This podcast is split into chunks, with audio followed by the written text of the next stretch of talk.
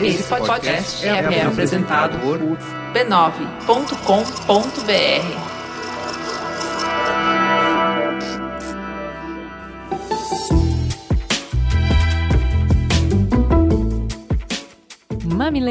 Mamileiros e mamiletes, bem-vindos ao nosso espaço de encontro para debater polêmica com empatia e respeito. Esse é o Mamilos, o podcast que está mais preocupado em construir pontos do que em provar pontos. Eu sou a Juva Lauer e hoje a gente vai fazer a segunda parte do programa sobre Rio Doce. No primeiro programa a gente teve alguns probleminhas técnicos e o episódio só entrou na íntegra no meio de domingo. Assim como as companhias aéreas, a gente reforça o nosso compromisso com a pontualidade e já trabalhamos para a regularização total do ocorrido e reafirmamos a nossa meta: publicação na sexta-feira depois do expediente do trabalho. Vocês já sabem, atingindo a meta, a gente vai dobrar a meta. E antes de ir para a pauta principal, eu queria contar para vocês que amanhã eu vou pegar um voo quinta e sexta-feira, né? Quando vocês ouvirem isso, eu já estarei voltando. Mas amanhã eu vou pegar um voo para Recife para gravar um programa da série Futuros Possíveis no Semiárido. É o Mamilos pegando estrada para trazer mais perspectivas e novas abordagens para vocês. Vamos juntos. E antes de ir para a pauta principal, eu também queria compartilhar com vocês uma iniciativa muito linda da nossa amiga Thaís Fabres, que vocês já ouviram algumas vezes aqui no Mamilos. O Mulheres Invisíveis é um banco de imagens que busca evidenciar a diversidade de mulheres na sociedade brasileira, dando protagonismo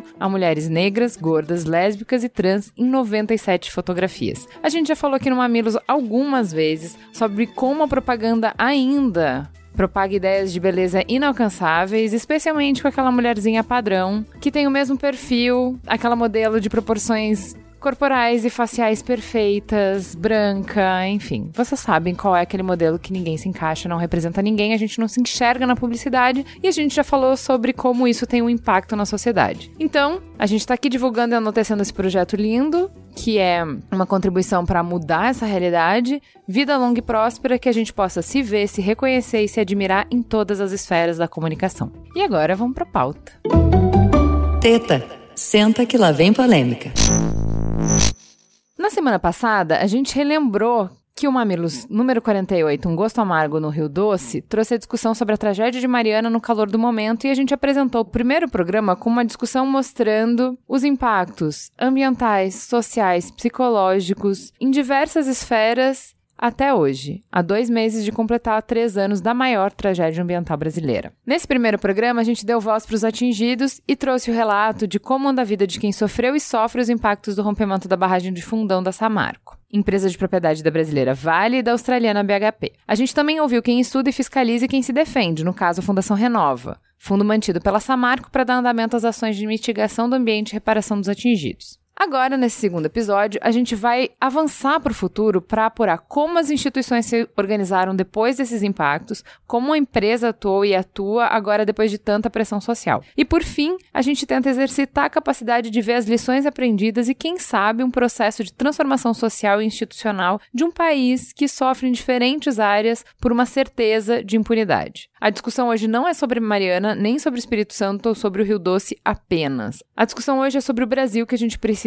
articular. É também um questionamento sobre por que dessas tragédias serem mais frequentes em países de desenvolvimento e o que, que a gente pode fazer para que uma tragédia desse porte nunca mais nos humilhe a todos como nação. E também o que, que a gente pode fazer para nunca mais uma tragédia desse porte se repetir. Não é só sobre número que a gente fala, é sobre pessoas, profissionais, cidades, estados, rio, mar uma forma de viver. Eu vou apresentar quem tá na mesa comigo, de novo a Maíra. E aí, gente, tudo bom? A Cris Deluca. Oi, pessoal. E óbvio, se a gente vai falar de segurança, a gente trouxe a pernetinha diretamente da Argentina. Oi, aqui é a Jaqueline Costa, Tigra, pernetinha, uh, Twitter. Trabalho com segurança, saúde, ambiente, isso é meu dia a dia. E forjada na guerra, aqui com vocês, marinheiros. Força guerreirinha. Então, vamos começar esse programa com o coach da Juliana Lopes. A tese de mestrado dela foi sobre Mariana e ela vai fazer um link entre o programa passado e esse programa. Olá, meu nome é Juliana Lopes, eu sou pesquisadora do tema Licença Social para Operar e o caso Samarco foi objeto da minha pesquisa de mestrado, em que eu observei um fenômeno muito particular que foi a culpabilização das vítimas. Esse aspecto foi pouquíssimo abordado na imprensa na cobertura da tragédia da Samarco. E a minha conclusão é que essa inversão de papéis pode ter sido agravada pelo esforço da empresa de gestão da sua licença social para operar porque a empresa tinha uma forte reputação junto à comunidade de Mariana e havia uma grande dependência econômica. 80% da arrecadação do município de Mariana vem da mineração e, portanto, a Samarco é um ator muito importante naquela comunidade como geradora de empregos e detinha uma grande reputação pelas suas ações justamente de gestão da licença social para operar. Então, era um ator respeitado naquela comunidade. Então, existia um forte vínculo emocional das pessoas com a empresa. Então, isso acabou por levar a uma distorção da realidade, porque o movimento de garantia dos direitos dos atingidos, ele não guarda qualquer rela relação com as investigações que estão ocorrendo nas instâncias federais e estaduais para avaliar se a empresa tem condições de retomar as atividades, né? Então, houve aí uma distorção da, da realidade de fato, né? E uma inversão de papéis. E eu também eu pude perceber no discurso, na narrativa que a empresa disseminou na imprensa e também nas suas declarações públicas, de tratar o episódio como uma fatalidade. Então, eles usaram, faziam referências a desastres naturais, falando que eles foram buscar referências no tratamento de episódios, né, de desastres naturais e que foi exemplar a conduta quando na verdade não foi uma fatalidade, né? Foi um, uma consequência de riscos que eram conhecidos e que foram omitidos e mal geridos. Então, isso acaba sendo uma distorção desses esforços de gestão da licença social para operar que passam a ser uma mera ferramenta de gestão do risco social, ou seja, a minimização do conflito, né? Então, os esforços de relacionamento com a comunidade, investimento social e próprio diálogo e transparência, que são os princípios da licença social para operar, eles tem o, objetivo principal de manter a alta reputação da empresa e minimizar conflitos. Só que isso acaba por levar a um maior risco para a própria operação da empresa, né? Porque um relacionamento saudável e transparente com a comunidade poderia ajudar a identificar riscos e tratá-los melhor, tanto para a boa operação do negócio e para a segurança das comunidades diretamente expostas ao risco da companhia. Tenho dois comentários sobre o que foi falado agora. O primeiro é quando fala sobre o vínculo emocional com a Samarco. Não é bem vínculo emocional. Se a gente olhar friamente para o que acontece, a população de Mariana tem um vínculo econômico com a Samarco. A Samarco é parte do dia a dia deles, é, como outras empresas. Então, a partir do momento em que aconteceu o desastre, todos se solidarizaram com as famílias, as pessoas de Bento Rodrigues.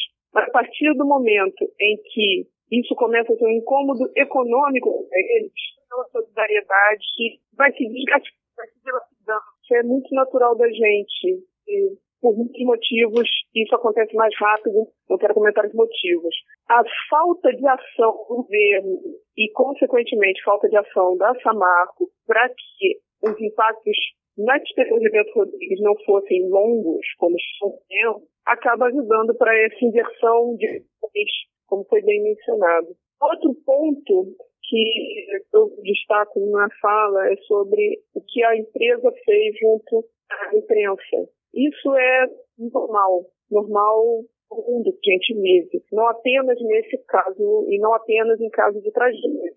A mobilização da, da, da opinião pública em prol de algo para que force uma atitude do governo ou uma atitude da justiça é um, método normal corporativo. Grandes Eu posso citar a indústria das farmácias nos Estados Unidos, que mobiliza a opinião pública para que liberem remédios eh, mais rápido, e nisso a opinião pública cresce e juízes liberam antes que as, os remédios tenham sido propriamente testados. Isso é bom para a indústria farmacêutica porque faz menos testes, é mais barato liberar mais rápido o remédio no mercado. Não é incomum isso. O caso é a gente estar vacinado contra isso. A gente falou um pouco no programa passado sobre a disputa de narrativas, né, que a gente tem, mas eu queria puxar um pouco, o Cris De Lucas estava conversando conforme a gente foi ouvindo o áudio, sobre como essa percepção de impacto social da empresa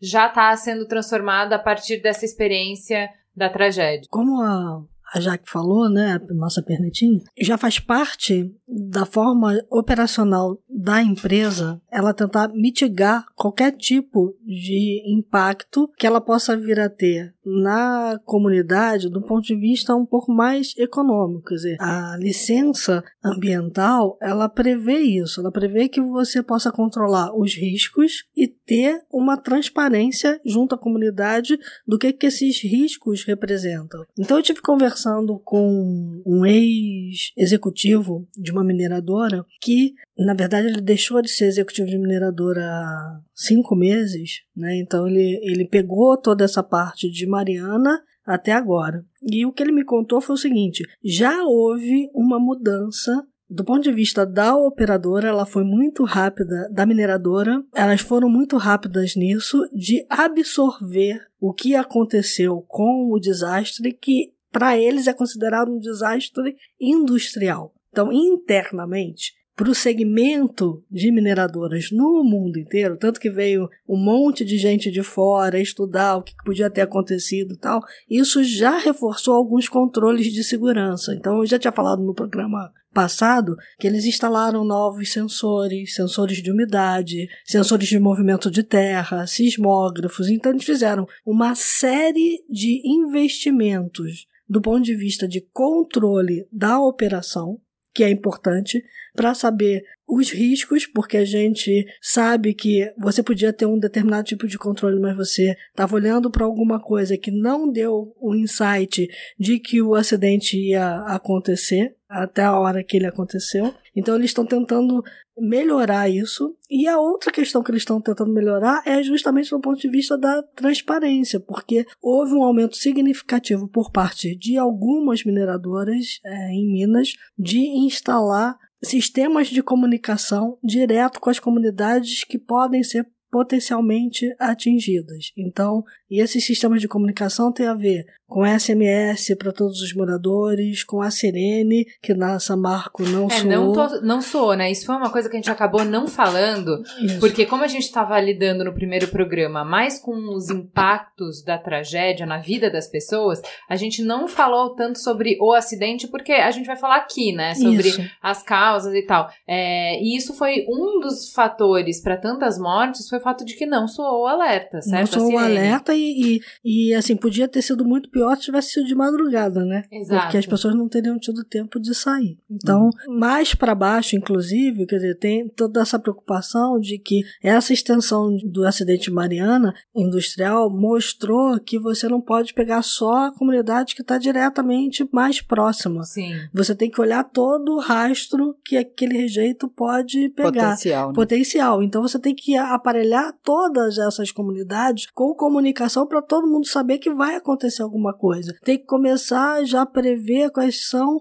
as mitigações que essas comunidades podem ajudar a fazer para uma, uma nova Mariana não acontecer. Porque uma nova Mariana para a atividade de mineração em Minas é, e no mundo inteiro é muito impactante. Tá lá, essa barca parada há dois anos e meio. Então, do ponto de vista do negócio, é melhor a gente cuidar daquilo que a gente pode fazer e melhorar os controles e a transparência não sei se a transparência vai funcionar. A gente estava conversando isso aqui antes, né? Você pode botar qualquer tipo de comunicação. Se não tiver uma pessoa lá para apertar um botão e soar uma sirene ou fazer essa comunicação ser eficaz, a coisa não vai funcionar. Não é só aparelho que é, funciona. Mas o fato é que eles estão tentando investir nesse tipo de coisa. Então, o que fica muito claro para mim é que as mineradoras já assumiram que isso é um, um acidente é, Poderia ter sido evitado. É né? como se fosse a questão da companhia aérea, né? Toda vez que tem um acidente aéreo, uhum. baixa todo mundo para saber o que causou o acidente aéreo, novas normas são feitas, Exato. novos procedimentos são adotados, é a mesma coisa. Exato. Hoje, ah, que eu queria aproveitar esse gancho para trazer para a mesa uma discussão que a gente teve muito no nosso grupo lá de pauta e produção, que é sobre acidente, crime ou tragédia, né? A gente tem usado na pauta crime e tragédia,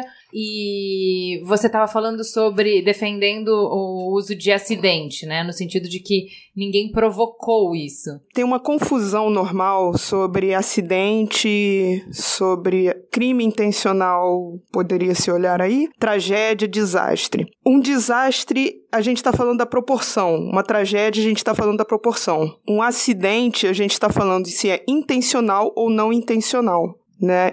Um acidente é não intencional. Por mais que se olhe ao que aconteceu com a barragem é, em Mariana e se diga, ah, mas havia indícios de falha, eles desprezaram sinais. Sim, isso é negligência. Isso é negligência. Da mesma forma que quando você sai de casa, pega o seu carro, não coloca o cinto de segurança, é, ultrapassa o sinal ou dirige acima da velocidade permitida, você está negligenciando regras de segurança. Se você se envolve em uma batida, isso ainda assim é um acidente, porque você não procurou essa batida. Você não procurou atingir outra pessoa com o seu automóvel. Então, se você mata uma pessoa nisso, se você atropela uma pessoa, isso é um homicídio culposo você tem culpa, mas não é um homicídio doloso, você não fez isso, você não saiu de casa com a intenção de atropelar e matar alguém. A gente pode aplicar o mesmo no caso de Mariana. Ninguém teve a intenção de destruir uma barragem e soterrar uma cidade. Tudo o que aconteceu foi, foi por questão de negligência. A gente pode conversar por que, que houve a negligência. E se a gente olhar, porque vocês podem procurar, tem na internet, eu estive olhando, a barragem de Mariana desprezaram muitos sinais de que poderia acontecer um acidente, e se viesse a acontecer um acidente seria uma tragédia? Sim. Mas olha, 70, 80% das barragens que existem hoje no Brasil estão nessas condições.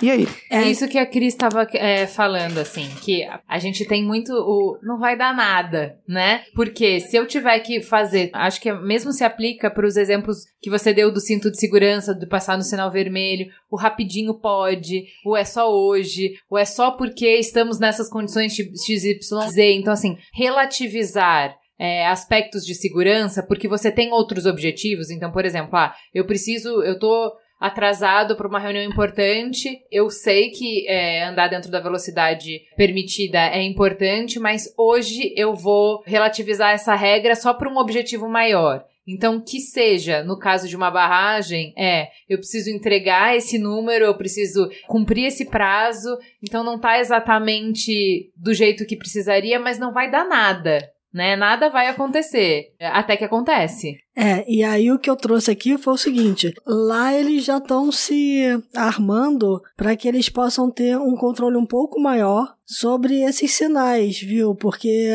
há uma discussão muito grande de que os sinais foram dados e não foram percebidos, né? Por causa dos controles existentes, que é o que você está falando. Todas as barragens no Brasil basicamente funcionavam da mesma forma. Agora eles estão tentando ver questões de umidade, questão de movimentação de terra, questão de movimentação do próprio líquido, né? Se andou para um lado ou para o outro, onde é que ele está caindo mais e tal, por causa disso, por causa de Mariana. Então aumentaram os controles nas barragens. Isso é um fato, não só no Brasil, no mundo inteiro. O pessoal que trabalha com mineração mineração em Minas Gerais, nas grandes mineradoras, eles estão muito preocupados com as pequenas mineradoras que aparecem e somem. Elas surgem do nada, fazem a extração do minério, deixam barragens um pouco menores, mas elas somem. Então, o que se faz com aquela barragem que está lá, que não pertence a ninguém mais? Você não tem nem a quem ir cobrar. E tem muita população próxima. Tem muito meio ambiente que vai ser impactado por aqueles rejeitos que estão ali que não tem controle. Então, assim, tem ali uma questão econômica de dizer assim, ah, esses caras atrapalham a gente porque são pequenininhos? Tem. Mas também tem a preocupação de você estar tá tendo uma extração mineral, que é uma extração mineral que não está licenciada por ninguém ou liberada por ninguém. Predatória. Predatória. Surge, some, surge, some. Agora, só voltando à questão do dolo eventual, acho que é isso que a, que a Tigra estava falando, né? É, o dolo eventual você assume quando você está atrasada e corre, enfim, não usa o cinto de segurança, está assumindo que é uma possibilidade, né? Então, por mais que seja uma negligência,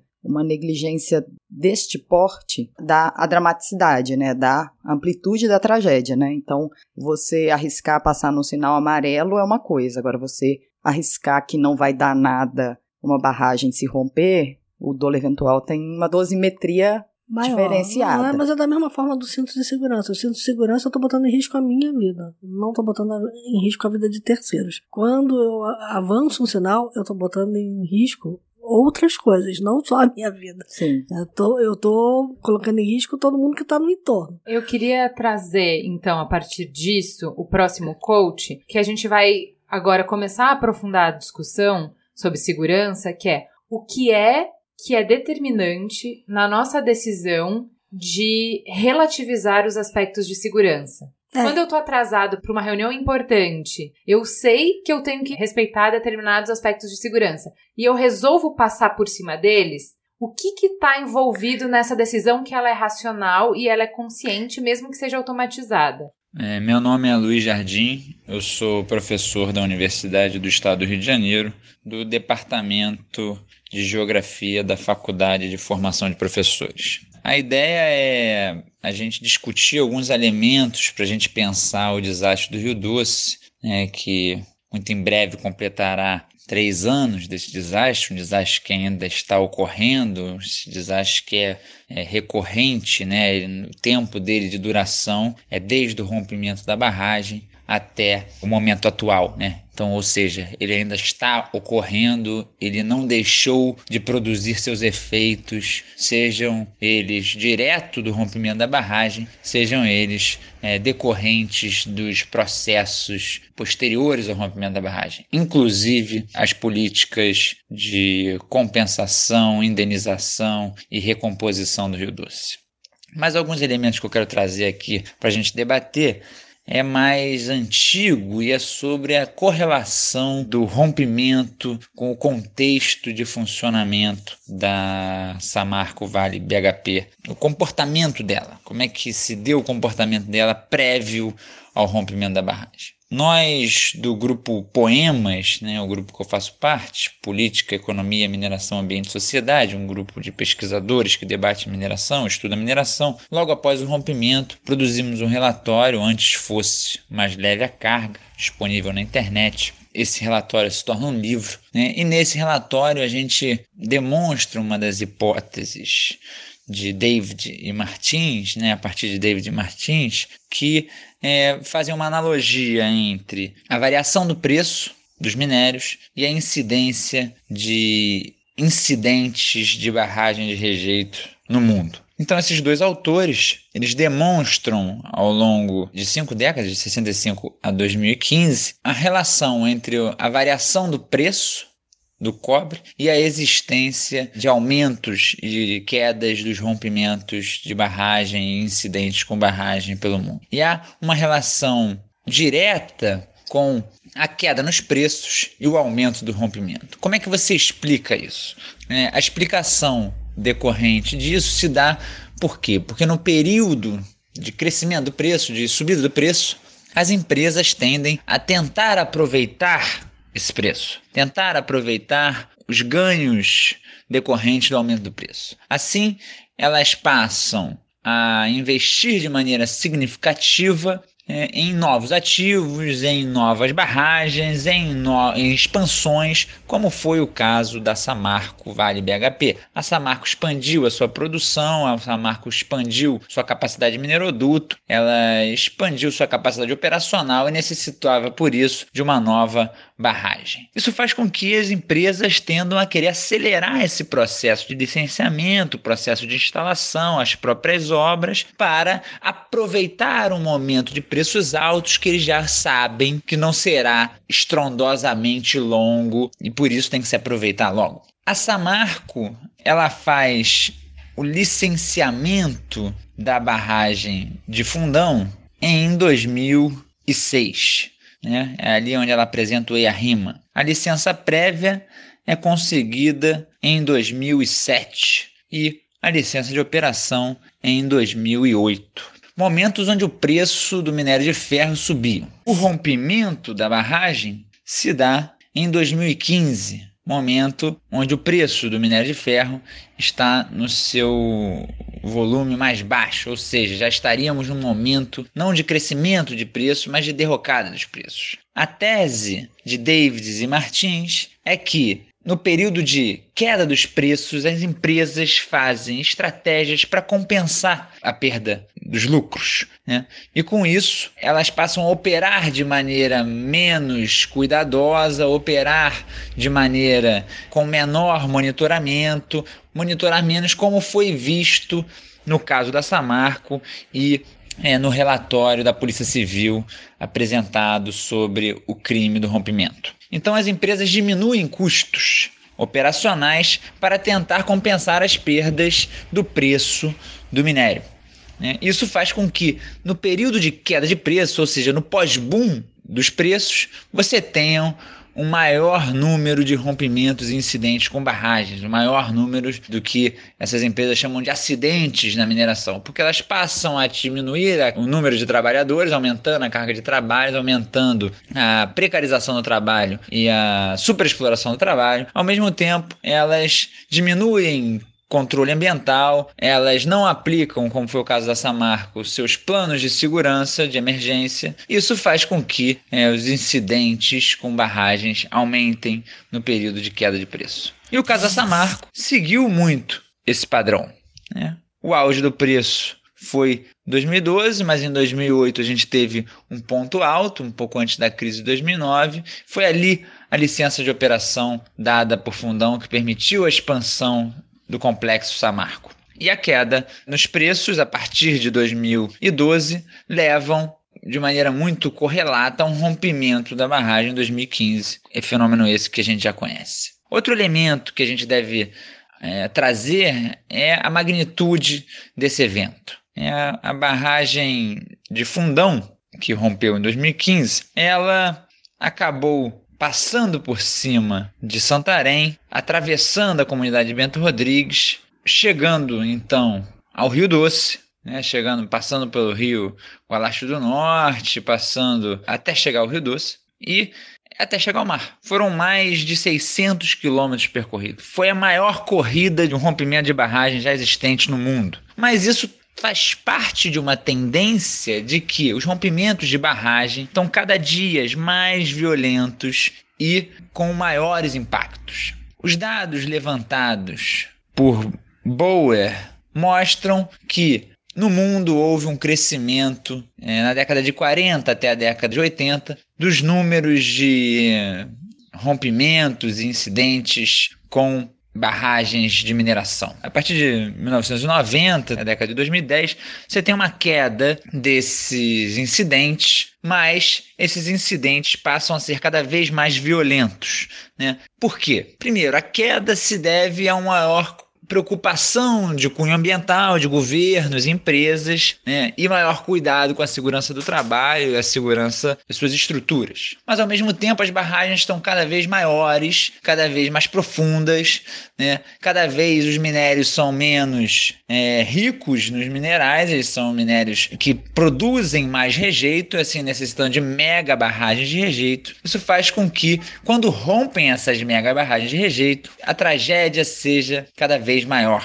Então, as corridas são mais longas, os desastres afetam áreas mais amplas, e isso faz com que é, os impactos sejam cada vez maiores desse rompimento. Então, os, os, os incidentes graves e muito graves né, aumentaram a partir da década de 70 né, e se tornaram muito presentes. Uma grande parte dos incidentes é, graves e muito graves ocorreram na década de 90, 2000 e nessa década que estamos vivendo agora. Um último ponto que é importante trazer é quem são os atingidos e quem são os afetados no mundo por esses rompimentos de barragem. É bom dizer que o destino dos rejeitos no Brasil, em Minas Gerais e nas zonas rurais de Minas Gerais se devem a uma geografia e uma geopolítica dos rejeitos e dos proveitos. Né? Então a gente tem os proveitos destinados à exportação, à China em grande parte mas também ah, os outros países centrais e os rejeitos que ficam na periferia, que ficam sobre as populações mais pobres, que ficam sobre as populações negras, indígenas, quilombolas e os pobres da periferia né, urbana e do campo também. Para se ter uma ideia né, desses dados levantados a partir dos dados de Bower, né, a gente conseguiu identificar que até a década de 80, grande parte dos rompimentos e incidentes se davam nos países centrais, onde a mineração ali estava. A partir da década de 90, mesmo na década de 80, a gente já tem um aumento da participação dos países periféricos nesses casos de rompimento, mas a partir da década de 90, os rompimentos passam a ser predominantemente nesses países. As mortes também, as mortes decorrentes desses rompimentos também passam a ser cada vez mais frequentes nos países periféricos. Desde 85 não há mortes em países centrais decorrentes de rompimento de barragem.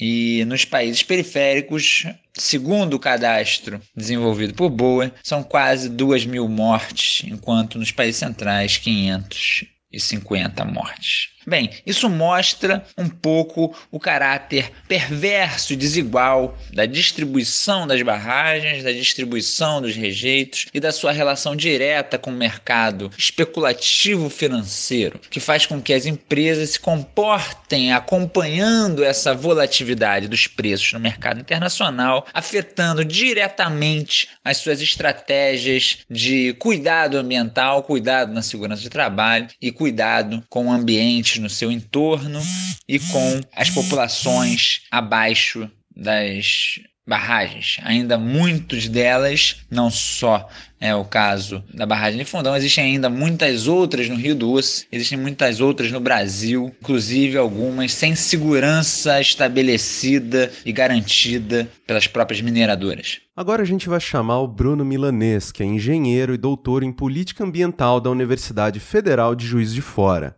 Meu nome é Bruno Milanês, eu sou engenheiro e doutor em política ambiental e sou vinculado ao programa de pós-graduação em geografia e ao departamento de engenharia de produção e mecânica da Universidade Federal de Juiz de Fora. Além disso, eu coordeno o grupo de pesquisa e extensão Política, Economia, Mineração, Ambiente e Sociedade, o Poemas. O Poemas é um grupo de pesquisadores de sete universidades e centros de pesquisa espalhados em quatro estados. A gente tem como proposta realizar um debate sobre o modelo mineral brasileiro a partir da visão das ciências sociais e das ciências humanas aplicadas. Quando falamos responsabilidade, no caso do Rio Doce, a proposta aqui é falar um pouco sobre o que está por vir e como arcar com isso, a gente tem que entender o papel da Samarco, da Fundação Renova, da Vale e da BHPB. Primeiro, a gente tem que entender que a Samarco, até certo ponto, é um intermediário entre a comunidade, ou Rio Doce, e as acionistas Vale e BHP Billiton. De acordo com dados da Samarco, em 2010 e 2014, ela teve um lucro líquido que variou de 2,5 a 3 bilhões de reais. Porém, 100% desse lucro, todo o lucro da empresa, foi repassado aos acionistas na forma de dividendo. Não ficou nada para a empresa. Não por acaso, no mesmo período, o endividamento contábil dessa marca chegou próximo a 80%, o que é muito alto. Só a título de comparação, né, a Vale, nesse mesmo período, nunca deixou o seu endividamento contábil chegar a 50%. O da Samarco era 80%. Então, a Samarco era lucrativa, mas ao mesmo tempo muito endividada. E esse endividamento foi, foi consequência da decisão da Vale e da BHP. Né? E foi esse mesmo endividamento que botou muita pressão na empresa, que forçou a empresa a consistentemente reduzir seus gastos, que dificultou investimento em manutenção, que aumentou o número de acidentes de trabalho e assim por diante. De certa forma, a gente pode pensar nessa marca como um preposto da Vale da BHP Billiton. Porém, como essa marca é uma joint venture não operada pela HP, eu vou me focar mais aqui na Vale. Dessa forma, o que eu posso dizer é que essa marca seria quase que um preposto da Vale, assim como a Fundação Renova é um preposto da Samarco. Essa percepção desses, desses diferentes níveis de proteção que se coloca em relação às mineradoras foi explicitado para mim numa conversa que eu tive com a, com a Shirley Krenak. Ela participou do, do podcast na semana passada. Né? Eu estava numa mesa redonda com ela e ela dizia que os Krenak não negociavam nunca com a Renova, nem com a Samarco. Eles só falavam com a Vale, pois era na Vale que as decisões eram tomadas. O protagonismo da Vale da BHP não se resume apenas a reter o lucro dessa marca. A gente tem que levar em consideração que em todas as negociações do STAC, os acordos feitos com o governo federal, governo estadual, Ministério Público, sempre foram negociados por advogados da Vale, da BHP e da Samarco. A Samarco nunca age sozinha. Então, para entender não apenas o poder das empresas, mas também entender os recursos que estariam disponíveis para remediar e fazer compensações, indenizar os atingidos no Rio Doce, a gente tem que olhar não apenas para Samarco, mas também para Vale para BHP. Bom, no podcast passado, a representante da Renova comentou que a fundação já tinha gastado 1,1 bilhão de reais em indenização e auxílio financeiro. É importante levar em consideração que esse é o valor acumulado, tá? desde a criação da fundação. Eu aqui vou trabalhar com uma base anual, o ano 2017, para facilitar as comparações. Então, se eu pego o relatório de administração 2017 da Fundação Renova, eles afirmam que naquele ano a fundação recebeu 1,9 bilhão de reais dessa marca, o Vale BHP, seja de quem for. Mais uma dessas três, né? E desse total, desse 1,9, né, 246 milhões foram para programas compensatórios, que incluem tratamento de esgoto, coleta de resíduos sólidos nas cidades ao longo do Rio Doce, recuperação de nascente, recuperação de APP, que são áreas de preservação permanente, né? E além disso, teriam sido gastos 772 milhões para os programas reparatórios. Esses programas reparatórios, eles incluem as ações de mitigação, remediação e reparação dos impactos, tanto socioambientais quanto socioeconômicos. As indenizações entram, então, dentro desses programas reparatórios. Se a gente for comparar, então, o gasto dos programas reparatórios, 772 milhões, ou mesmo o aporte total da fundação no ano passado, 1,9 bilhão, com lucro líquido da Samarco, 2,8 bilhões de reais em 2014, já dava uma boa discussão. Porém, eu vou um pouco além, vou levantar esse véu dessa marca vou olhar para a Vale. Aí os números ficam mais impressionantes. Em 2017, né, a Vale teve um lucro líquido ajustado de 16 bilhões e pagou dividendos da ordem de 4,7 bilhões. Para 2018, ela já anunciou que vai pagar dividendos de 7,7 bilhões. Ou seja, enquanto os atingidos precisam lutar para serem reconhecidos como atingidos e conseguirem ter direito ao auxílio de um salário mínimo, a Vale aumentou em 60% o que ela paga aos acionistas. E a gente tem que levar em consideração que os acionistas, na maior parte, não na maior parte, mas quem mais representa, quem mais tem ações da Vale, não são pessoas como eu, ou como vocês, ou como as apresentadoras do podcast. São simplesmente fundos de investimento. Né? Então, isso acaba entrando, muito desse, desse lucro vai simplesmente alimentar o mercado financeiro. Só que falar do, dos lucros da Vale vai além da questão de dividendo. Segundo o relatório da, da, anual da empresa, o valor total da remuneração da diretoria e dos conselhos de administração e do conselho fiscal, também em 2017, foi de 170 milhões. Ou seja, tudo que a Renova, a Samarco, a Vale, a BHP gastaram com todos os programas reparatórios em 2017 é menos que cinco vezes o valor que a Vale sozinha, sem incluir a BHP, autorizou para o pagamento dos seus diretores e conselheiros. Eu tenho que ressaltar que a Fundação Renova diz que atende 8.200 pessoas. Já nos cargos de direção e conselho remunerados pela Vale, são 27 pessoas. São muitos números, então eu vou repetir. De um lado, 772 milhões para programas reparatórios, dos quais apenas uma parte se torna indenização para 8.200 atingidos. Do outro lado, 170 milhões para 27 diretores e conselheiros. Bom, Nessa balança, se for mantida essa ordem de prioridade, vai ser difícil entender que a Vale considera a remediação dos danos de fundão como sendo uma prioridade. Quando tá bom o preço do minério, aí a gente tem problema de segurança porque você quer acelerar e quer pular etapas, que é o caso de você correr no sinal vermelho, passar o sinal vermelho porque, você, porque tá você tá atrasado, que é uma questão de timing. Se eu não conseguir chegar lá, então vale correr o risco. Em comparação, quando o mercado está em baixa, eu quero investir menos em segurança porque eu estou cortando custo. Então é tipo quando a gente não paga o plano de saúde porque a gente perdeu o emprego. Você sabe que você tá correndo um risco, mas você não tem esse dinheiro para pagar. Você prioriza outras coisas, certo? Então, eu acho que assim, são escolhas que todos nós conseguimos nos relacionar com. A gente entende a racionalidade por trás dessas escolhas. Só que você não tá assumindo risco para você, você tá assumindo risco para outras pessoas. Então, por isso que a gente falou semana passada de crime corporativo, né? Porque a gente está falando que é a lógica corporativa que busca sempre o lucro, vai te levar a fazer escolhas que são boas para a empresa, mas que são ruins para a comunidade, em que você está privatizando o lucro e socializando o prejuízo, uhum. certo? E é esse exatamente o problema. Que eu acho que é o que ele comenta muito bem quando ele mostra essa correlação. Eu acho que também tem um outro aspecto aí, que também quando o preço está muito alto, também tem essa ganância de produzir mais e aí você aumenta mais os rejeitos, né? Então a gente estava com rejeito lá em cima porque a gente tinha vindo de uma temporada de bonança muito grande em que você aumenta a produção para tentar surfar a onda, pico, exatamente. Então, quando você vem para baixa, você já vem para baixa com uma Um condição e um passivo enorme. É, exatamente. Deixa eu só fazer um paralelo. É, é interessante a gente pensar que o acidente da Samarco foi no fim do superciclo de commodities. Então, economicamente, você está falando do melhor período econômico que o Brasil viveu. Então, assim, Sim. na verdade, está um pouco é, retardado o efeito, né? Então, se você teve um enriquecimento,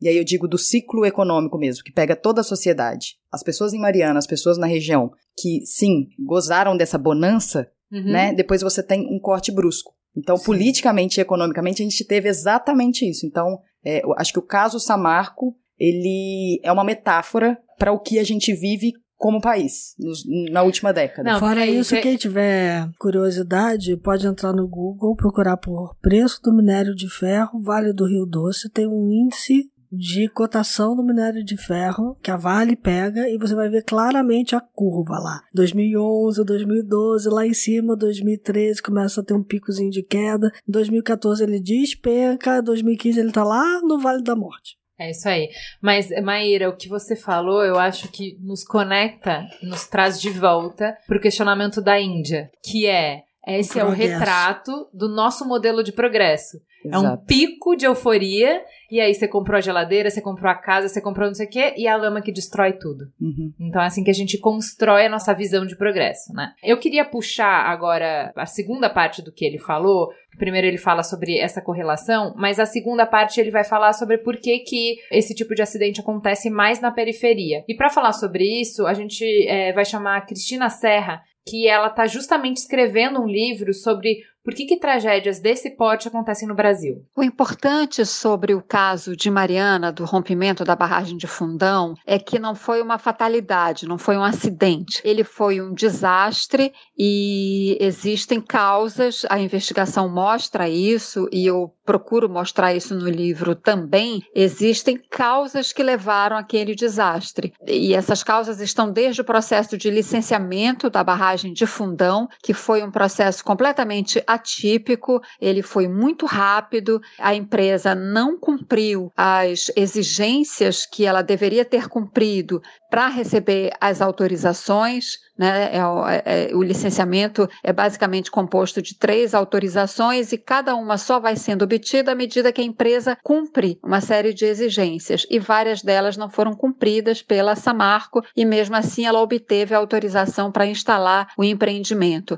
Além disso, a investigação mostra, e eu também procuro mostrar isso no livro, problemas durante toda a construção da barragem, durante a operação, durante o curto período em que ela funcionou, que é um período de seis anos, basicamente. Problemas na gerência, decisões equivocadas de engenharia, todo esse conjunto de problemas é que levou ao colapso da barragem, com todas as consequências trágicas que a gente conhece. Depois que houve o rompimento, a reação das autoridades, a reação das empresas envolvidas também ajudam a compor um quadro institucional que me leva a uma reflexão que é o que eu procuro mostrar no livro. Por que, que é tão difícil? Por que, que as forças econômicas e políticas, os agentes reguladores do Brasil não conseguem conciliar o necessário desenvolvimento econômico que o país precisa com a preservação da natureza, do meio ambiente, de um meio ambiente equilibrado e saudável, como é previsto na Constituição Federal e que é um bem coletivo, é um bem de toda a sociedade, é um bem dessa geração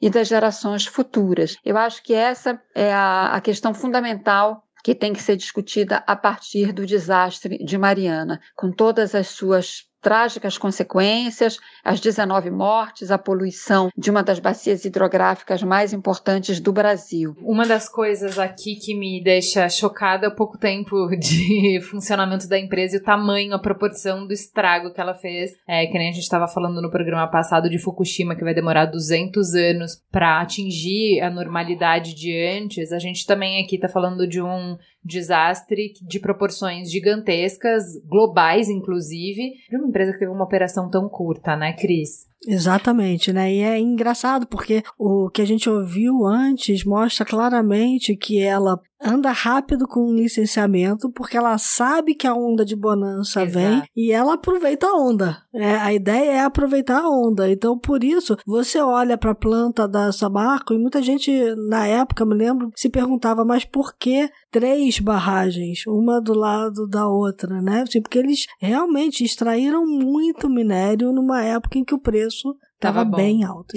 Aí a gente volta para a definição de crime corporativo, que é você faz o custo, você põe na planilha, né? Ah, então existe a possibilidade de lucro X, existe a possibilidade de custo Y, e existe o risco que a gente está correndo Z. A questão é que Certo. ninguém imaginou que o risco fosse o rompimento de uma barragem e Não, isso tá, isso tá imaginado. É que nem você morba. passa. Não, não tava, não tava, não tava. Cris, quando você passa o sinal vermelho, você garante, você tem certeza que nada vai acontecer, mas você tá assumindo risco. Você sabe que pode acontecer. É, eu, eu ali acho que eles não estavam. Eles não tinham a, a proporção do tamanho Mas será? que o negócio podia ter tomado. Porque você tem ali, né? Você fala inicialmente em 35 milhões de metros cúbicos, isso vai só subindo, 62. Então, você tem ali pra pra jorrar. Sim, né? mas é que você tem outras barragens. Assim, quantas vai- barragens iguais a essa romperam no mundo? Mas- é uma coisa que a gente precisa. Mas uma rachadura, se ela vazar, é uma coisa, mas agora, se ela explodir. Essa que foi a questão. Ela É. vazou e explodiu. Ela Exato. simplesmente explodiu direto.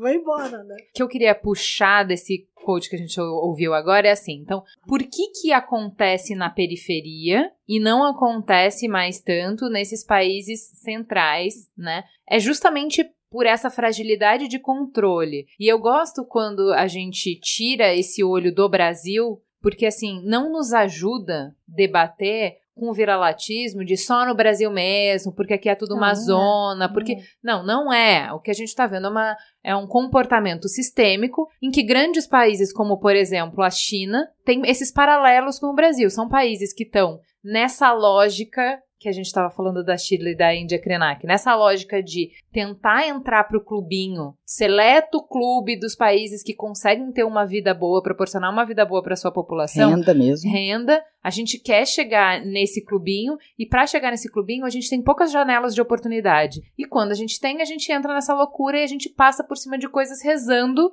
para que tudo dê certo. É, não, e- Se não der certo, todo Isso. mundo paga o preço. E eu, e eu quero voltar aqui na minha fala, porque eu não estou defendendo a Samarco, não. Tem que ficar muito claro isso. Aqui a questão é a seguinte: se a lama não tivesse chegado no Rio Doce, a coisa tinha sido circunscrita naquele ambiente ali, e dali não ia passar. Sim, sim, sim. Entendeu? sim, O sim. problema é que ela chegou num rio e dali ela desceu. Ela continuou descendo. É. Entendeu? Sim. E eu, Então, eu- assim, a questão do, a- de você assumir um risco, você olha para um risco que é, tá bom, a ama vai chegar até ali. Né? Então eu tiro daqui da barragem e ela vai se depositar num outro lugar. Há um risco para o meio ambiente? Ah, eu vou ser multada? Vou. Ah, tem uma população lá embaixo que eu, em teoria, teria tempo de avisar? Sim. Tem. É, então esse é o risco que você assume. Uhum. Aí a lama chega num rio, que é um dos rios mais importantes de Minas Gerais. mas, Deu merda, meu capitão, né?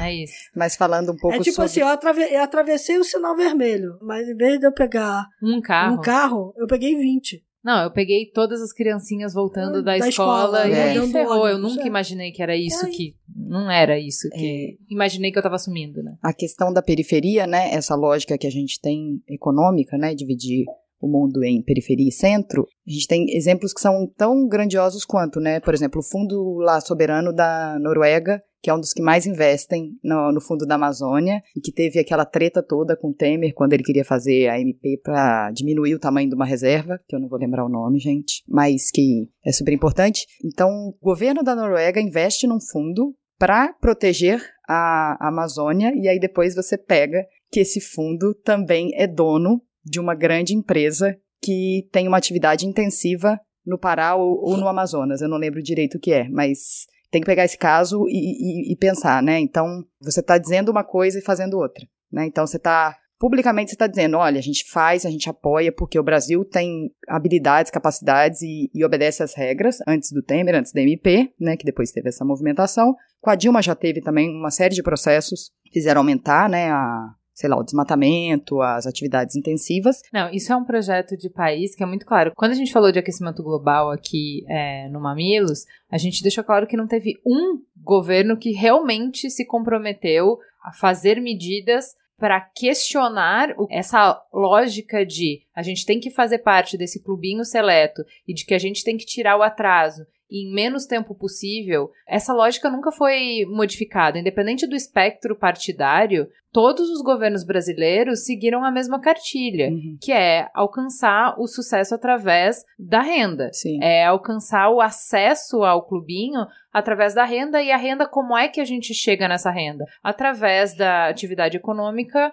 predatória. Entendeu? Que... Porque é mais ou menos na lógica de que tem muito, então queima aí, entendeu? Uhum. O meio ambiente é o que a gente sempre sacrifica. Não, e a, e a, gente só vai ter uma reparação desse sacrifício que foi feito quando ela vem pelo ponto de vista econômico também. Então, eu posso estar falando uma grande bobagem aqui, mas se você for olhar a atividade de extração de carvão mineral, é, a extração de carvão ela começou a cuidar muito mais da mitigação de tudo que ela provocava quando a gente começou a ter crédito de carbono Sim. sendo vendido nas bolsas de valores. Aí o cara corre, porque aquilo volta de alguma forma para ele. Então tudo que ele faz volta em dinheiro para ele através da venda dos créditos de carbono. Mas o que eu tava Daí falando... a, a importância, não estou dizendo que a venda de crédito de carbono é ruim, não. Daí a importância de tudo que todos os movimentos internacionais em prol do meio ambiente, principalmente todas essas questões mitigatórias é, que vieram é, desde das grandes conferências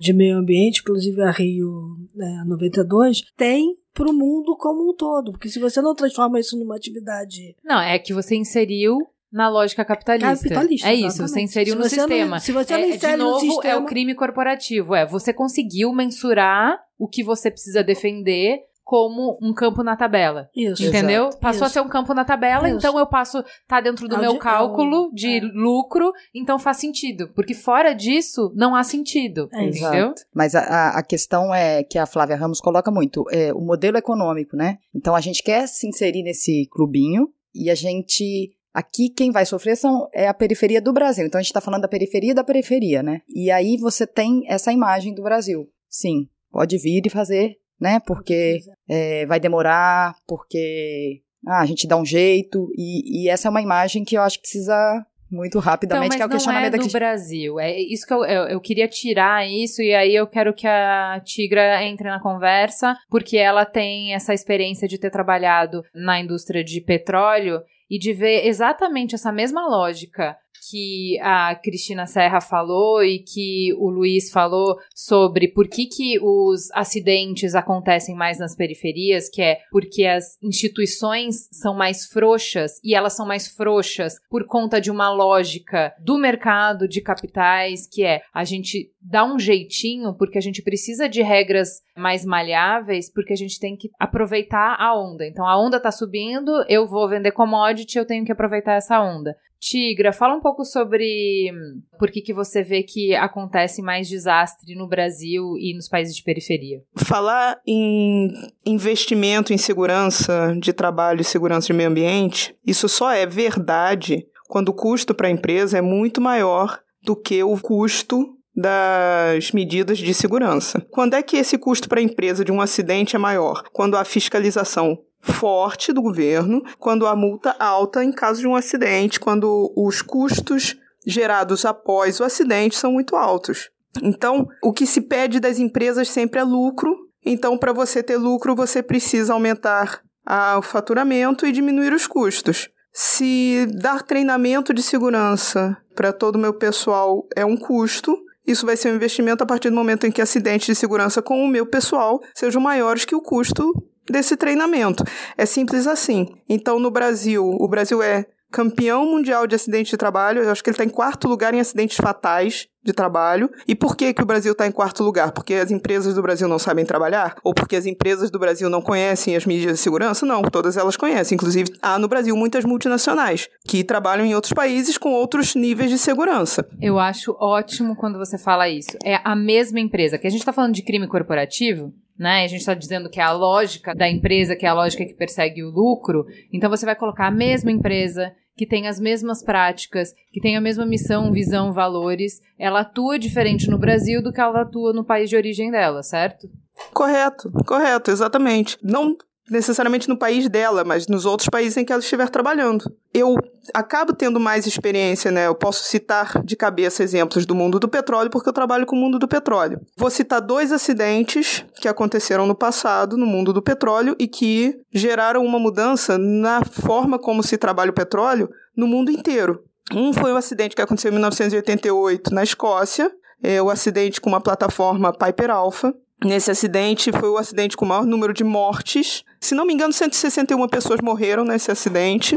E o que se seguiu a esse acidente foram dois anos de investigação do governo do Reino Unido e um relatório que era dividido em duas partes. A primeira parte, causas e consequências do acidente. A segunda parte eram 106 sugestões de especialistas para mudança nas regras na regulamentação do trabalho offshore, do trabalho em plataformas de petróleo. Esse relatório foi de um juiz, William Cullen, do Serviço Público do Reino Unido, né, um, um funcionário público, e mudou as regras no Reino Unido e essas regras foram replicadas em outros países. Em todos os países, não. Se você for na Nigéria não vai ter as mesmas regras. Então você tem uma empresa que trabalha na Escócia segundo as regras e com um padrão de segurança altíssimo, e a mesma empresa vai estar explorando petróleo na Nigéria com um padrão de segurança mais frouxo. Outro acidente do mundo do petróleo, mais recente, o vazamento no Golfo do México, o Poço de Macondo, se não me engano, gerou um filme. Esse acidente não teve tantas mortes, mas teve um impacto violento no meio ambiente não gerou alteração de regulamentação nos Estados ou gerou, mas pouca alteração na regulamentação nos Estados Unidos e no resto do mundo. Mas o impacto foi fortíssimo. A multa para a operadora de petróleo não chegou imediato, como o pessoal queria colocar para essa marca. Essa multa só aconteceu dois anos e meio depois do acidente. Mas mais alto do que o valor da multa foi o valor exigido da empresa de reparo ao dano ao meio ambiente e às pessoas que viviam na área ou que de alguma forma exploravam os recursos da, da área. Viviam, o trabalho era baseado nos recursos naturais da área. Então, o gasto para repor foi muito maior, muitíssimo maior que a multa, e a multa já foi violenta também. Isso não alterou regulamentação no resto do mundo, não alterou regulamentação fortemente como foi o acidente da Piper Alpha, mas alterou a maneira como essas empresas trabalham nesses países em que a cobrança do governo, a fiscalização é mais forte e em caso de um acidente, as consequências são muitíssimo mais fortes. Então a gente vê que o, o problema não é a empresa não sabe trabalhar. Então, a mesma empresa na Austrália trabalha segundo certos padrões e é parceira de um trabalho no Brasil em que esses padrões simplesmente ficaram soltos.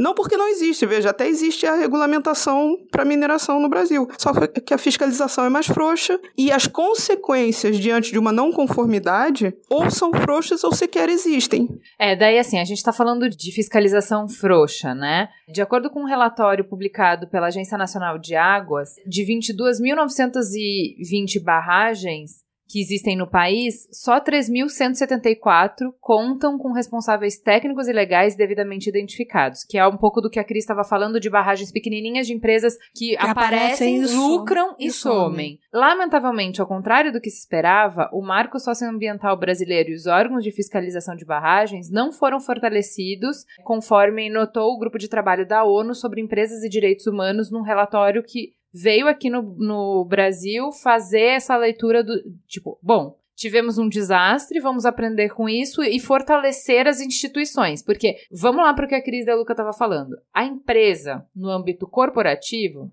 já tomou algumas medidas, já modificou algumas coisas para evitar que o erro se repita. Mas o que muda de um desastre para o outro é menos a empresa e mais as instituições. É isso que a gente está avançando na discussão, é mais sobre isso. E quando a gente fala sobre quanto que as nossas instituições foram fortalecidas depois desse desastre, não tem sido muito. E aí eu perguntei para a Jaque, eu falei, Tigra, por que, que a gente não consegue fiscalizar até um fiscal em cada. Bom, eu falei, deve ser simples, Tigra. É assim: eu vou ter uma barragem. Para colocar uma barragem em funcionamento, eu preciso que ela seja visitada uma vez por mês, por exemplo. A taxa de fiscalização que eu vou pagar é a taxa que cobre um fiscal por uma vez por mês. Se eu tiver NIS barragens, eu vou ter mis taxas, a taxa sempre vai cobrir o serviço que eu preciso prover. Né? Então, a atividade econômica garante o fundo né? O recurso pra necessário para fiscalização. É. Foi isso que eu falei. E o que, que você me respondeu, Tigra?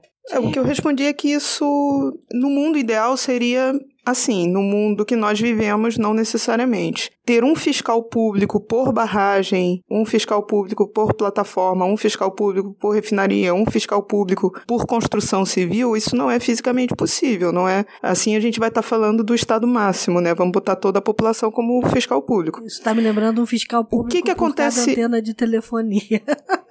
Exato. Mas o que acontece nos locais que funciona? O fiscal público ele vai estar tá lá, faz, ele vai fazer auditoria regular. Mas esse regular não vai ser todo dia, talvez não seja todos os meses. A diferença é que, a partir do momento de uma não conformidade, de algo que esteja ameaçando a segurança de trabalho ali, a multa é tão alta que a empresa não quer jamais que, na vinda de um fiscal, tem uma não conformidade. Então, o que, a empresa faz? Ela faz auditorias internas, ela tem um funcionário responsável por isso, ela contrata uma empresa externa para fazer auditoria regular, porque quando vem o auditor do sistema público, tá tudo certinho. A diferença está na consequência. Eu volto na fala, né? A consequência de Mariana foi tão além de que todo mundo esperava que até eles ficaram nervosos, aí vamos ter que fazer alguma coisa. Eles estão fazendo. Não sei se isso tudo vai reverter em algum benefício para a população de modo geral, mas a cada acidente, por exemplo, o acidente que a gente teve na mina no Chile, em que ficaram presos todos aqueles mineiros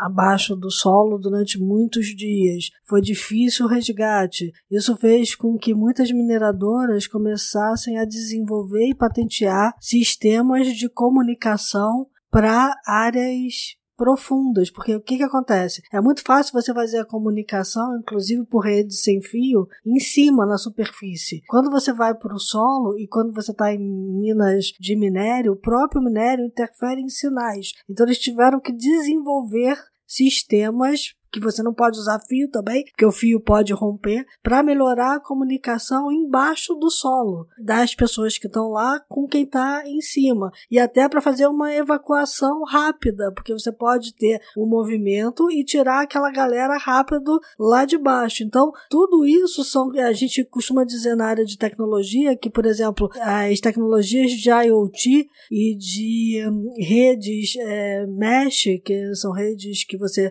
um equipamento vai comunicando com o outro que está do lado, que vai comunicando com o outro que está do lado, até chegar na antena. A antena normalmente está no lugar onde você sobe, né, na, na mina. Tudo isso eles começaram a desenvolver barbaramente e eles estão mais desenvolvidos do que outras indústrias que deveriam estar usando a IoT hoje, por causa do acidente do Chile. Agora é a vez de ouvir Roberto Vac, diretor-presidente da Fundação Renova.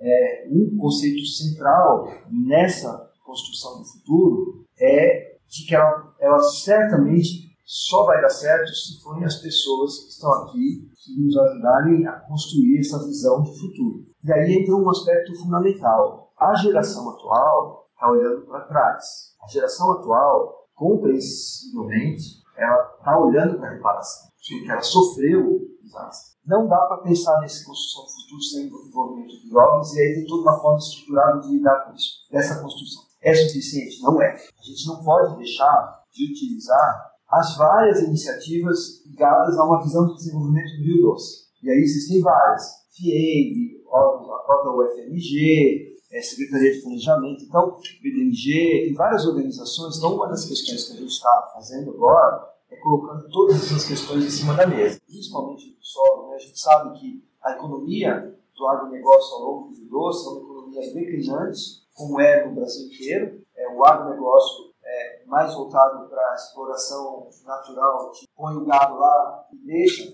é uma economia altamente declinante, né, com capacidade de geração desses solos já está totalmente exaurida, então hoje existe menos de meio animal por hectare, meio animal por hectare gera algo em torno de 100 reais por ano de renda, é inimaginável você pegar um território como esse em que você gera menos de 100 reais por ano de renda um novo desenho de ocupação do agronegócio vai ter sim intensificação. Intensificação com tecnologia. Que tecnologia? alguns desses elementos tecnológicos já estão relativamente bem mapeados. Quando o Brasil fala, nós temos que criar uma economia de baixo carbono ligada ao uso do solo, tem várias iniciativas, intensificação de pastagem, é, combinação de sistemas florestais com agronegócio, pagamento do serviço ambiental, tem uma linha que a Fundação já lançou de pagamentos do serviço ambiental. Então, esses são campos que a gente também está discutindo hoje, de, se por um lado, deixa os jovens quebrarem a cabeça, sonharem a, a vontade, se conectarem com esse futuro que eles vão construir, o máximo que puder, com a Fundação tentando proporcionar, facilitando esses eventos captando essa informação, e ali entra, por exemplo, o trabalho com os tutelos. Acho que isso é uma coisa legal, até aprofundar. Os tutelos é uma referência no Brasil inteiro, não é só aqui, né? é algo legal. Por outro lado, a gente tem que pôr na mesa esse vasto conhecimento já existente, que não pode ser jogado fora. Então, a questão é, nós temos que proporcionar as pontes entre esse conhecimento existente, tudo isso que já foi profundamente estudado, e o que, que ainda ninguém sabe como é que vai ser. Esse é o trabalho do ponto de vista metodológico dessa construção. Então, nós não contratamos uma organização para dizer desenho e planejamento do futuro, isso não tem sentido no nosso forma de ler, que tenha um processo de construção do futuro, que parte tem que ser coletivo, tem que ser tocado em jovens, e tem que ser tocado em jovens que têm acesso à informação. O programa de educação, que nasceu como um programa de educação ambiental, não é educação ambiental, é educação para revitalização do Rio Doce que é muito mais do que meramente ambiental. Ela envolve produção, ela envolve conciliação da produção com a conservação, envolve tudo isso. Então, esse é um programa importante do ponto de vista de, de alimentar essa construção. Em paralelo a ele, tem os programas voltados para a inovação, empreendedorismo, tudo isso que também estão em discussão nas câmaras técnicas. Então, a gente vê assim, é realmente um processo de construção coletiva com aqueles órgãos que são os formatadores da governança, as câmaras técnicas de educação, de inovação, de proteção social e voltados para as indenizações. Tem muito recurso para indenização que pode ser utilizado para empreendedorismo, por exemplo. Então, essa combinação que a gente faz com esses três elementos, a molecada livre, pensando no futuro de uma maneira estruturada, organizada, uma metodologia, tudo que a gente puder proporcionar de informação sobre o que já existe e toda a parte de discussão da governança traz os principais órgãos, né? a Bacia do Doce, a Secretaria de Educação, tudo isso. É, o papel da Fundação nada mais é do que tentar facilitar esse processo. Nós não nos vemos como uma organização que tem aquela evidência de dizer esse é o caminho. Não é isso, não é essa a abordagem que a gente tem mesmo uma abordagem de facilitar esse movimento de reconexão com o futuro do Rio Doce, olhando para essa visão mais macro. E agora, novamente, vamos ouvir a conclusão do áudio enviado pelo Bruno Milanês. Né, eu queria aproveitar a oportunidade só fazer um pequeno comentário sobre o plano de manejo e rejeito que foi apresentado pela Renova no ano passado. Pelo que eu entendi, a proposta de hoje seria discutir cenários futuros. E eu acho que falar sobre o plano de manejo, então, se torna necessário, e isso ainda não apareceu muito aqui. No podcast passado, só a representante da Fundação Renova comentou sobre ele. No depoimento, ela disse que a proposta era que os técnicos da Renova iriam avaliar caso a caso, trecho a trecho do rio, e decidir onde os rejeitos iriam ser deixados no Rio Doce e onde eles seriam retirados. Né? Bom, Nessa linha, teve uma matéria publicada pela UOL Notícias em 10 de agosto, mas essa matéria não foi mencionada aqui ainda. No artigo, era afirmado que a Fundação Renova projetava retirar só 5% dos rejeitos que vazaram. Isso devia ter deixado as pessoas de cabelo em pé, mas realmente eu não vi muito comentário a respeito. Contradizendo os vários relatórios e laudos né, produzidos por universidades, centros de pesquisa, etc., que identificam diversos metais na água no sedimento do Rio Doce, os funcionários da Renova repetem que o rejeito era inerte. Sem querer entrar em polêmica, sem falar aqui em arsênio, em cádmio, em chumbo, seja o que for, eu vou fazer referência só ao manganês. Por que o manganês? Porque o próprio plano de manejo, elaborado por técnicos contratados pela Renova, afirma que o efluente coletado no vertedouro da barragem de Santarém, que fica logo depois, logo ajusante de Fundão, estava fora de parâmetros na concentração de manganês. O manganês ele é reconhecidamente o metal que sofre bioacumulação em ambientes aquáticos e também pode ser bioacumulado por plantas. Além disso, testes em animais indicam que o manganês também é possivelmente tóxico para a reprodução humana. Portanto, o próprio plano de manejo indica que existe ao menos um elemento, o manganês, potencialmente tóxico para as pessoas saindo das barragens da Samarco. Se há manganês na barragem, Isso quer dizer, ou sugere pelo menos, que também tinha manganês no rejeito que saiu da barragem. E se a Renova não retirar o rejeito do rio, nem do, do, das margens do rio, esse manganês vai poder contaminar as águas dos, águas dos poços, o que já foi identificado em uma pesquisa da FRJ de março de 2017. Além disso, esse manganês pode ser remobilizado e absorvido pela, pela fauna do rio. Ou ainda as pessoas podem acabar plantando hortas em solos contaminados por manganês. Vai lembrar, como eu disse anteriormente, que o manganês é bioacumulativo em ambientes aquáticos e pode ser bioacumulado em algumas plantas. O problema disso tudo é que parece que poucas pessoas estão lendo o plano de manejo. Quando a representante da Renova diz que a decisão é caso a caso, ela deixou de explicitar que o plano que a metodologia do plano tem um viés metodológico. E existe uma predisposição para deixar o rejeito no Rio. O modelo de tomada de decisão ele é principalmente baseado numa comparação monetária entre benefícios e custos. Então, se a Renova estimar que o custo de tratamento da saúde de uma criança daqui a 30 anos, devido à intoxicação crônica por manganês, for menor que o custo de retirar o rejeito das margens do Rio hoje, o mais provável é que a decisão vai ser manter o rejeito no Rio. Isso sem entrar no mérito se é ético ou não valorar o adoecimento de uma pessoa ao longo do tempo. O problema dessa metodologia que a Renova utiliza é que o custo de retirada do rejeito é imediato e privado. Ele cabe à Renova. E o custo da sua manutenção no rio é dividido no tempo e compartilhado por todas as comunidades que vivem ao longo do Rio Doce e no litoral do Espírito Santo. Assim, se a metodologia for endossada, se o plano de manejo não for questionado, seja pela sociedade, pelas comunidades atingidas, pelos órgãos públicos, o mais provável é que o Rio Doce se torne a partir de agora, a maior barragem de rejeito de mineração do Brasil. Se a gente for olhar o lado positivo, que né, a gente sempre aprende com uma tragédia, é evidente, eu acho que quando a gente é duro falando sobre a negligência, quando a gente é duro na hora de falar que a gente está privatizando os lucros e socializando os prejuízos, a gente não pode ser leviano de falar, ninguém acordou de manhã e falou assim, quem que eu vou matar hoje, né? Vamos lá, vamos destruir algumas comunidades, destruir a vida de alguém, vamos dar uma cagada no planeta, ninguém tá pensando em fazer isso, né? Então, assim, eu acho que tem uma dor a dor de cada um é muito diferente, dói muito mais em uns do que em outros, perdem muito mais uns do que outros, como toda desigualdade que a gente tem sistêmica, realmente é, é tudo muito desigual. Porém, existe uma dor de cada uma dessas tragédias e a gente cresce e aprende, se modifica e se transforma pela dor. Né? Então, existe desenvolvimento de tecnologia, existe um repensar de processos, existe um questionamento é, sistêmico e de realmente tentar pensar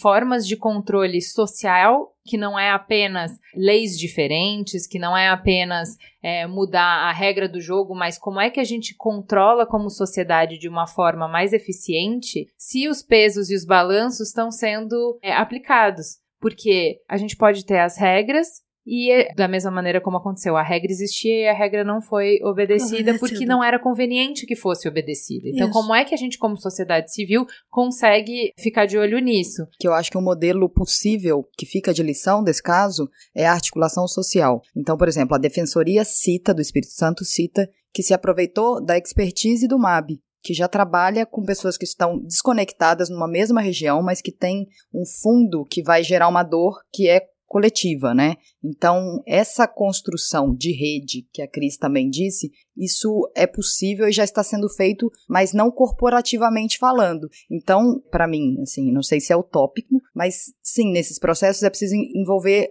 todos os atores, né? E hum. aí tem a ver com a licença social para operar, tem a ver com transparência, tem a ver com confiança, com sinais que as empresas passam. Mas esse caso, para mim, me, me parece, assim, possível, então, que a Fundação renova, sei lá, Samarco, que tenha que se aproximar, que é uma coisa que está acontecendo agora por força de um ataque, né? Ataque é o termo de ajustamento de conduta que obriga a empresa a incluir os atingidos nos processos para acompanhar as questões que até dois meses não estavam sendo incluídos. A ATAC ela só foi assinada, se não me engano, no início, final de junho, é início de julho, atrás, é. é. dois meses atrás. Então você vê, a gente está falando de um, quase um desastre anos, de né? quase três anos, é. que a ATAC só foi assinada agora. O Ministério Público do Estado de Minas Gerais elaborou um projeto de lei no âmbito de uma campanha conhecida como Mar de Lama Nunca Mais. Ela é apoiada por mais de 56 mil cidadãos, é um projeto projeto de lei que foi apresentado à Assembleia Legislativa de Minas a fim de estabelecer parâmetros mais rigorosos para a concessão de barragens no Estado. Esses parâmetros incluem a exigência de consultas amplas às comunidades potencialmente atingidas, garantias financeiras prévias para possíveis indenizações e uso de tecnologias seguras na contenção de resíduos. Então, de um lado, a Cris trouxe que as empresas já estão repensando seus processos. A gente tem projetos de lei para tentar mudar a estrutura, mas a gente precisa pensar também em processos de controle social, porque a gente já viu nesse caso que às vezes a regra não é o suficiente porque há interesse para passar por cima da regra. Então, como é que a gente constrói um tecido social forte para ser uma outra camada de proteção contra acidente? Uhum. E eu acho que tem a ver com a dificuldade da gente falar dessa pauta inteira. É tudo sistêmico. A Samarco não vai resolver sozinha, as autoridades não vão resolver sozinhas, os atingidos não serão escutados se não estiverem articulados. O setor de mineração como um todo Exato. não resolve. Na verdade, Sim. então, você tem que colocar na mesa pessoas que anteriormente a gente via como antagonistas, mas é abrir o diálogo e é construir junto esse caminho. De uma maneira geral, a parte social, a sociedade civil se organiza dessa forma e ela questiona e ela demanda da empresa e da defensoria, da promotoria. Então, é tentar pensar como é que isso pode ser internalizado num país como o Brasil, né? Como é que esses processos podem ocorrer ouvindo todas as partes? E aí tem custo, tem investimento, tem tudo. Mas essa lição me parece muito clara. Não, e esse envolver todo mundo passa por ações orquestradas dentro dos próprios órgãos públicos. Uma das coisas que a gente mais sofre no Brasil hoje é que cada órgão público olha só o seu lado da questão. Ele não consegue interfacear com os outros órgãos públicos. Isso vale para políticas, onde você acha políticas públicas, onde você acha que é simples fazer essa interlocução, como por exemplo política pública de inclusão digital, e vale para políticas um pouco mais complicadas ou para questões um pouco mais complicadas, como é essa questão de mitigação que é a primeira coisa que tem que ser feita, é a mitigação das consequências do desastre e no futuro como é que você faz controles mais rígidos e faz com que todos os órgãos sentem a mesa e, e coloquem as suas questões na hora de você fazer um licenciamento de uma ação extrativista, como é o minério, né? A, a, acho que é a lógica de deixar de fazer para, então eu vou deixar de fazer para as mineradoras, para o lucro, para a renda e fazer com, né? É. E todo mundo tem que estar tá nisso. É utópico, gente, eu sei. mas é que realmente a perda de reputação, de imagem, na era que a gente vive hoje, que é de transparência total, isso você pode destruir. A Samarco não está destruída, mas assim, tem um impacto de imagem que pode ser definitivo em algum momento. Não é só Samarco, né? Não. A Samarco é controlada pela Vale e pela BHP. BHP. Então é uma perda para a Vale e para a BHP, né? Exato. Há um mês atrás, mais ou menos, saiu uma notícia no portal UOL, se eu não me engano, foi onde eu li, que a Samarco já estava pensando em voltar a operar, ela já estava começando a se mobilizar para isso. E aí veio a BHP e disse assim: não, então, não, a gente ainda vai demorar muito tempo para poder ter condições de voltar então, mas operação. sabe uma das coisas. Então, assim, tem, tem dentro deles mesmo, dos sócios, tem visões diferentes. então, mas sabe o que, que eu chuto que interfere nessa, nesse posicionamento da BHP, que eu acho que continua a conversa que vocês estavam tendo?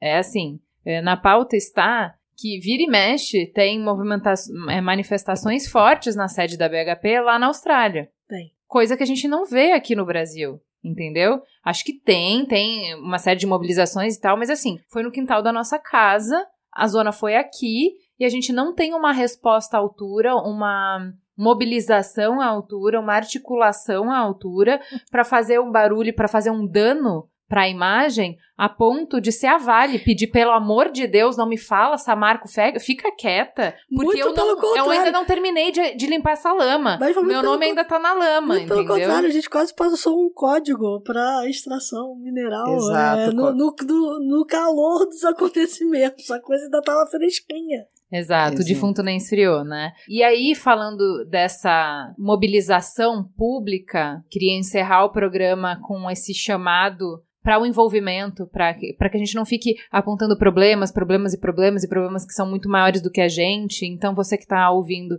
e que ficou tocado e sensibilizado, como eu posso ajudar? Eu queria é, encerrar o programa com uma fala do Raul.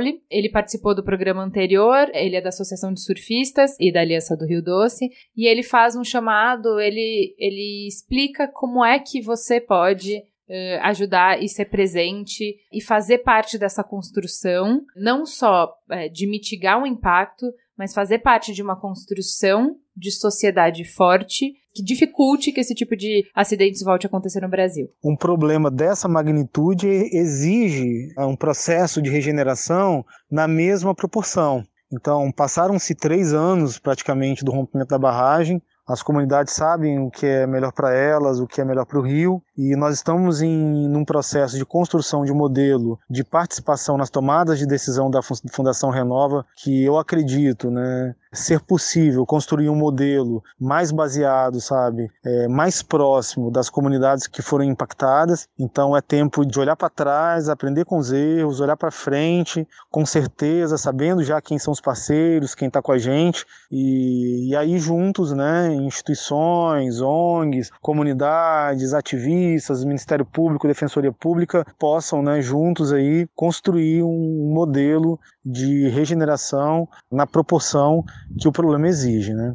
E fica o convite para que, que as pessoas, né, visitem a Foz, que venham trazer a tua especialidade, o teu talento, né, colocar a serviço da comunidade e do Rio Doce, para aí a gente conseguir, né, coletivamente dar uma solução para esse problema que eu acredito que será superado, claro, desde que nós estejamos juntos aí fortalecidos comunitariamente.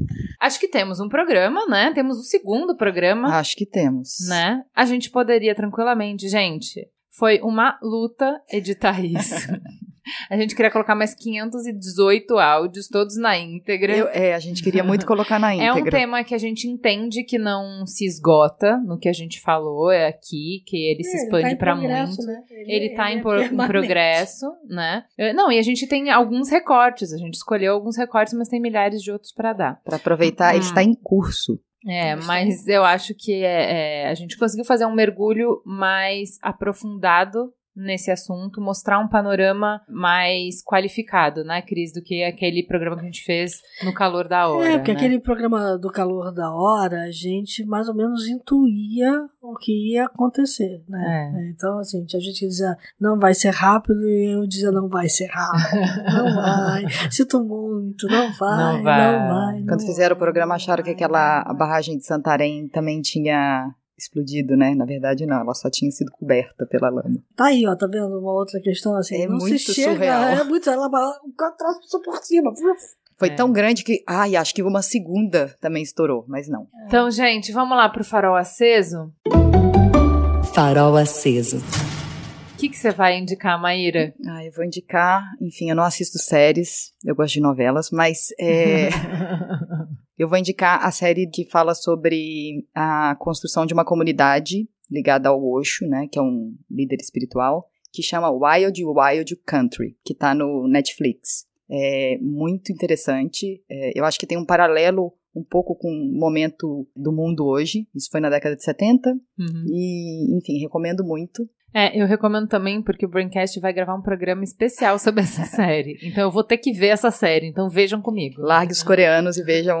Ai, então, eu falei no Braincast da semana passada que eu tô precisando de uma intervention. tô precisando ser internada. E eu... Alguém me tira a força dos doramas, que tá difícil. E eu vou dar um spoiler sobre essa série do Osho, que não é sobre o Osho, é sobre a Sheila. A é Sheila verdade, merece ser todo conhecida. Todo mundo fala isso.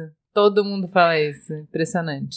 Cris De Luca, o que, que você vai indicar? Eu vou indicar o livro Copenhague, Antes e Depois. É, apesar dele ter sido escrito pelo Sérgio Abrantes e editado em 2010, ele dá uma boa dimensão do que foram todos esses acordos ambientais que o mundo vem tentando costurar desde lá da Eco 82, né? Então acho que vale a pena ver até para entender como é que são feitas as disputas de narrativa, as disputas de poder, tá tudo ali muito bem documentado. É, Copenhague é, antes e depois.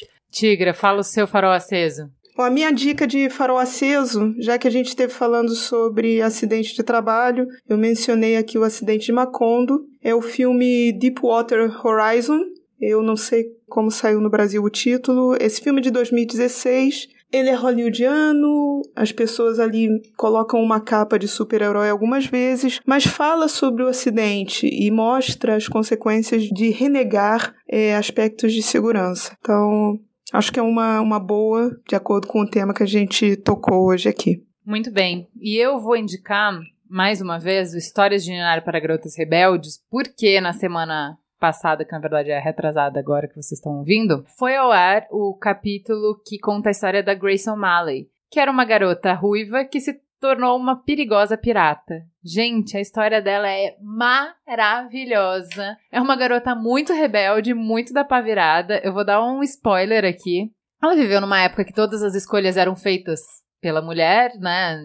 A mulher não podia escolher nada, a família escolhia por ela, primeiro o pai, depois o marido. E ela foi uma mulher que lutou muito e que subverteu várias dessas questões. E uma dessas, no segundo casamento dela, ela já teve que aturar o primeiro que o pai escolheu. No segundo, quando o cara pediu para casar com ela, ela aceitou com uma condição, um contrato de um ano. Se ela não gostasse, ela desfazia Podia o casamento. Maravilhosa. Bom. Eu achei ela simplesmente maravilhosa. É uma história que vale muito a pena conhecer. E eu vou dar um outro detalhe saborosíssimo. Quem lê essa história é Juju. Ela leu muito bem, ela interpretou muito bem. Ela é uma querida. Eu adorei gravar com ela. Vale muito, muito a pena ouvir. São 15 minutinhos de história tá? Então, deleite-se com esses 15 minutos que vão te inspirar para a semana tá bom? Histórias de Ninar para Garotas Rebeldes está lá no Spotify ou em garotasrebeldes.b9.com.br. Dito isso, eu vou pro Fala que eu discuto. Fala que te escuto.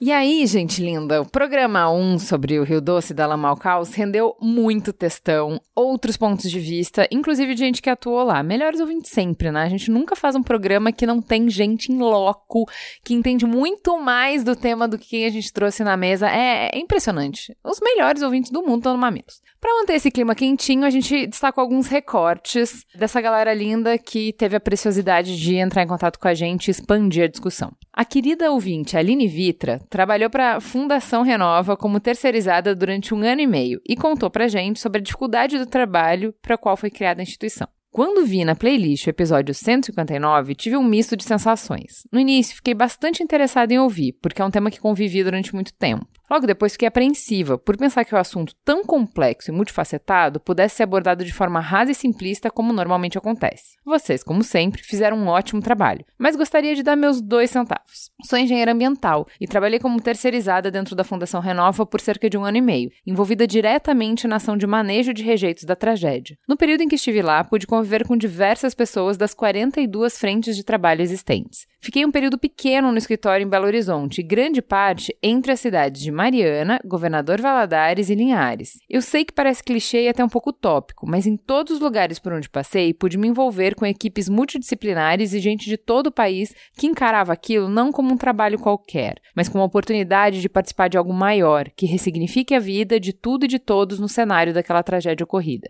Estive em reuniões para tratar de assuntos junto a comunidades que envolviam ao mesmo tempo especialistas em pesca, indígenas, cultura histórica e direitos humanos. Essa pluralidade é algo fantástico uma oportunidade única. A Fundação Renova só tem dois anos de existência e, para mim, é uma instituição que ainda constrói sua identidade. Fruto de uma exigência do termo de ajustamento de conduta, ela ainda é vista pela maioria da comunidade impactada como uma Samarco fantasiada, algo que a empresa criou deliberadamente. Esse foi o termo que um atingido se referiu a mim quando começamos a conversar. Eu, que nunca trabalhei em nenhuma mineradora, e digo isso com orgulho em um estado de predominância dessa atividade. De início, essa fala você é uma Samarco fantasiada. Me tocou muito. Fiquei vários dias pensando naquilo, pois me propus a participar desse projeto para ser parte da solução, não do problema. Com o tempo, fui entendendo que além do conhecimento técnico, também teria que lidar com a nova carga emocional envolvida no assunto: o luto, a dor, a revolta, a vergonha e a raiva. O comportamento hostil, aliás, faz parte do cotidiano de várias frentes de trabalho,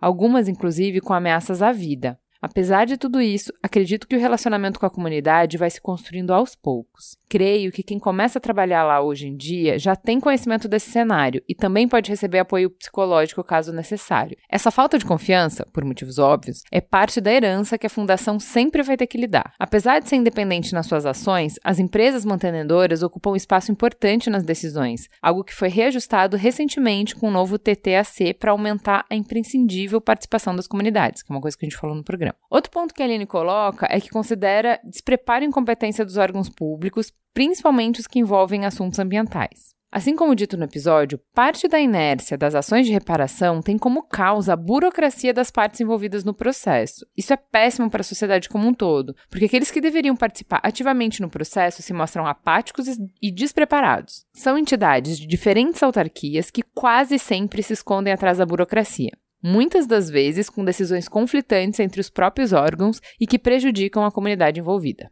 O Breno Alexandre Pereira é geólogo e apresentou algumas questões com as quais não concordou no programa. Ele é consultor na área de mineração e meio ambiente há mais de 15 anos. No quesito construir pontes, fiquei feliz que houve a manifestação por parte da Fundação Renova, ainda que tenha achado que não tenha sido tão equilibrado quanto as demais opiniões, mas acho que quando se pondera as forças até se justifica. Vamos lá para os pontos dele. Existem moradores de Bento Rodrigues que fizeram a opção de permanecer em Mariana, quando existe alternativa de transferência para a área de construção da nova comunidade, seguindo essa tendência natural de migração para os centros urbanos. Muito interessante também o ponto que foi colocado de como está sendo feito esse trabalho. Não será um conjunto habitacional, mas sim buscará manter a configuração da Bento Rodrigues original. O impacto sobre o Rio Doce é inegável, porém existe um histórico de degradação desse curso d'água que é muito mais antigo que isso, e aí podemos apontar como principal problema a falta de saneamento básico. Isso também foi destacado pela representante da Fundação Renova. Além disso, a região sudeste passa por um período de estiagem, até então não registrado, o que acaba tendo influência na vazão do rio e, consequentemente, na turbidez e concentrações dos elementos químicos. Mas ele também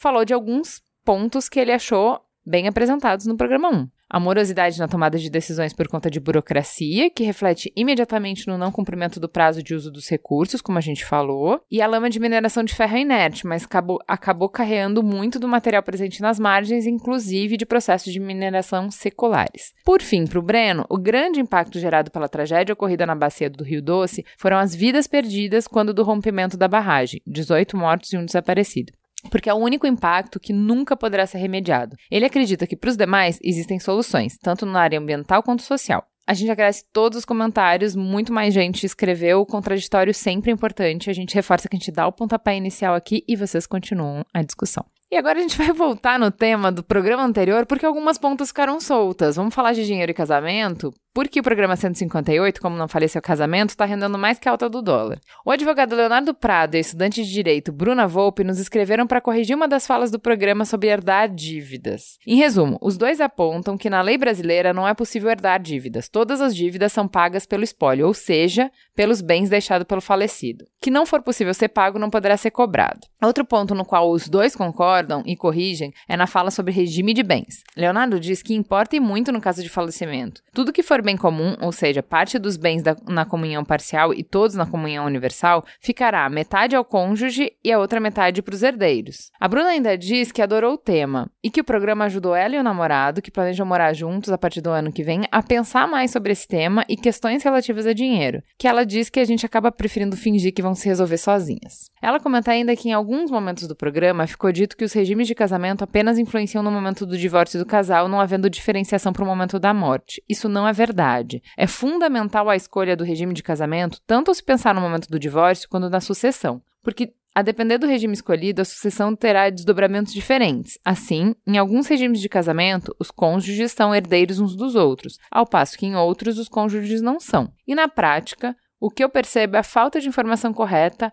aliado ao desinteresse que as pessoas têm de pensar nesses aspectos do casamento, seja separação ou morte. E isso acaba ocasionando escolhas genéricas quanto ao regime que melhor contemplaria a vida do casal. E, consequentemente, muita surpresa no momento do divórcio e da sucessão. É isso. Temos um programa, gente? Temos. Temos dois programas. então, até a semana que vem. Tchau. Tchau.